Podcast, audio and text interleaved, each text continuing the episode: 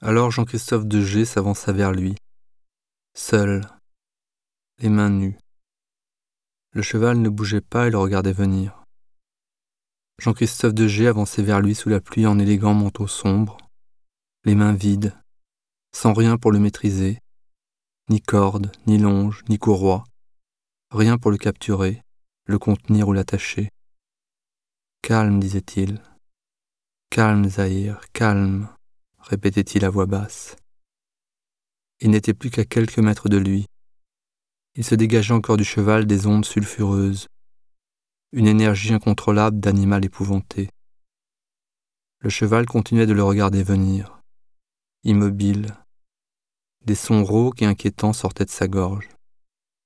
Son pelage était mouillé, collé de pluie et de transpiration crasseuse, dans lequel étaient venus s'incruster de minuscules particules de boue, des saletés, des gravillons et des éclats de bitume. Il avait dû glisser plusieurs fois sur les pistes, car il était blessé. Son genou était ouvert, écorché et noirâtre. Jean-Christophe de G était presque arrivé à sa hauteur. Il avançait toujours.